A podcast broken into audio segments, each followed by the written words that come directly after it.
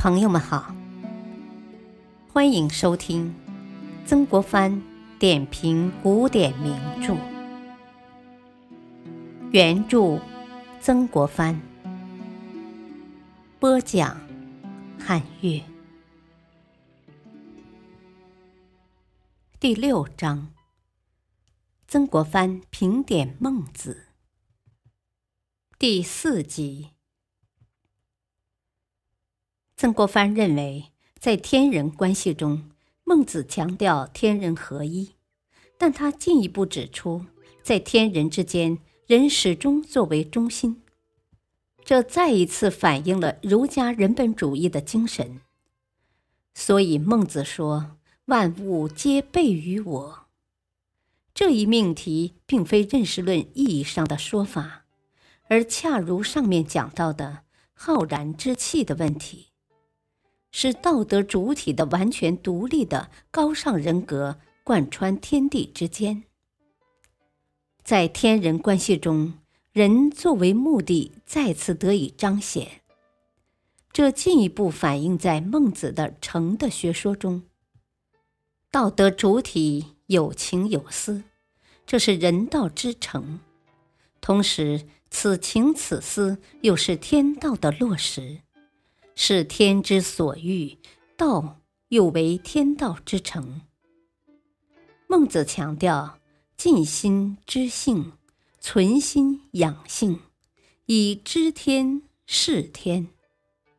前者就是反身而成的主要内容，就是极尽道德主体的情思。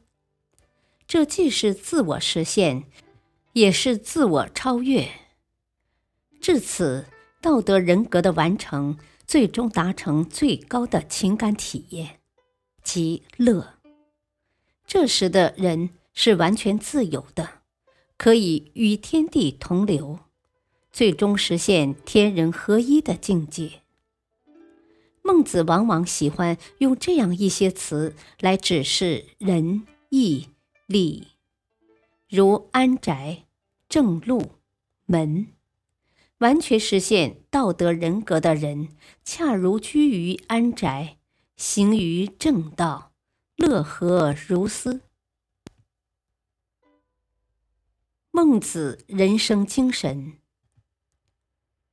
孟子在孔子人学或理学的基础上，发展了以仁义为核心的思想学说，并为宣扬和践行这种学说而身体力行。奔走呼号。透过《孟子》一书阐述的思想学说和孟子的实际人生历程，曾国藩还看到孟子的人生精神。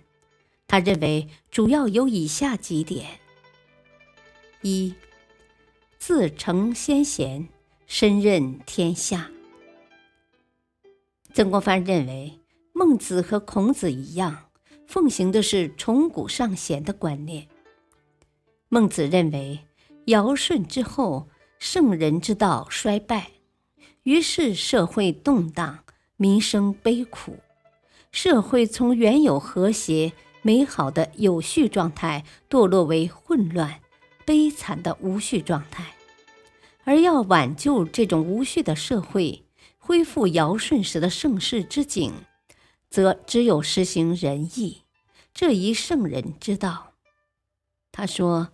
杨墨之道不息，孔子之道不著，是邪说污民，冲塞仁义也。昔者欲易洪水而天下平，周公兼夷狄驱猛兽而百姓宁。孔子成春秋而乱臣贼子惧。我亦欲正人心，西邪说具波形。放淫辞，以成三圣者，岂好辩哉？欲不得已也。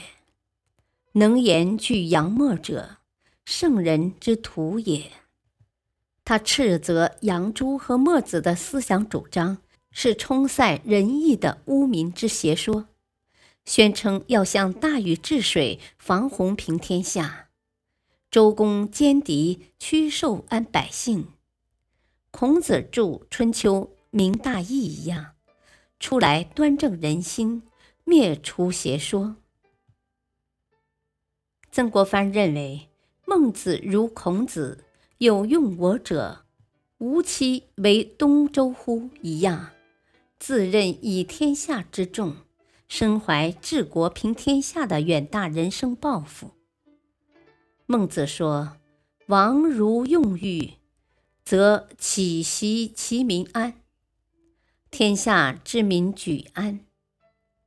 他甚至还以一副救世者的姿态宣称：“五百年必有王者兴，期间必有明士者。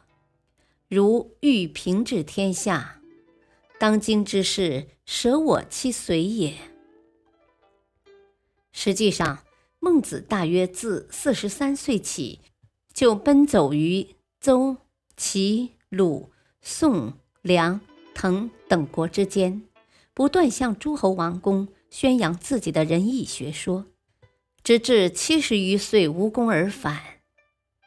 尽管孟子的思想主张与战国时代征战攻伐、崇尚强力的历史趋势不相吻合。曾国藩对孟子这种自成先贤、身任天下的人生精神是非常赞同的。曾国藩认为，这种自成先贤、身任天下的人生精神是儒家人文精神最根本的内容之一，并笃信而身体力行之。这种精神蕴含着这样一种人生理念：人活着。就该像先前贤达人士一样，把为天下人谋福祉当做自己人生的崇高使命和不懈追求。孟子这种自成先贤、身任天下的人生精神，大致奠定了儒家思想的德政合一之倾向和泛道德主义之倾向。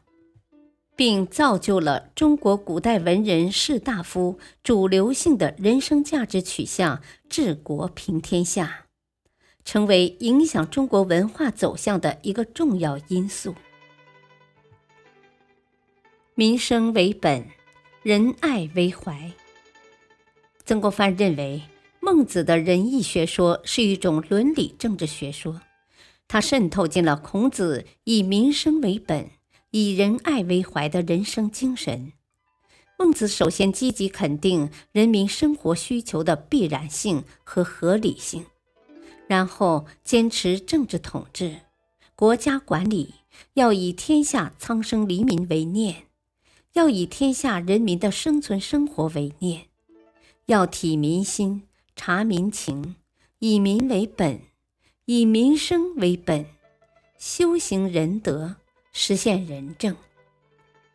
他说：“得天下之道，得其民；思得天下矣，得其民有道；得其心，思得民矣。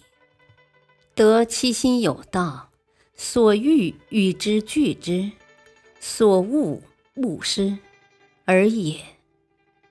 乐民之乐者。”民亦乐其乐，忧民之忧者，民亦忧其忧。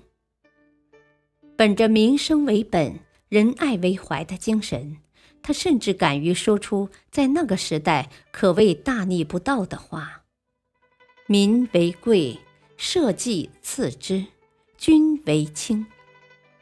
贼人者谓之贼，贼义者谓之残。”残贼之人谓之一夫，闻诸一夫纣矣，未闻是君也。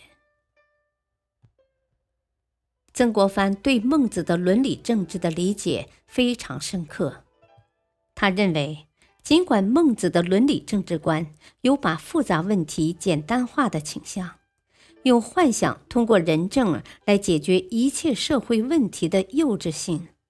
但他这种以民生为本、以仁爱为怀的人生精神，却无疑是一种进步的人生价值取向。感谢收听，下期播讲：第五集。敬请收听，再会。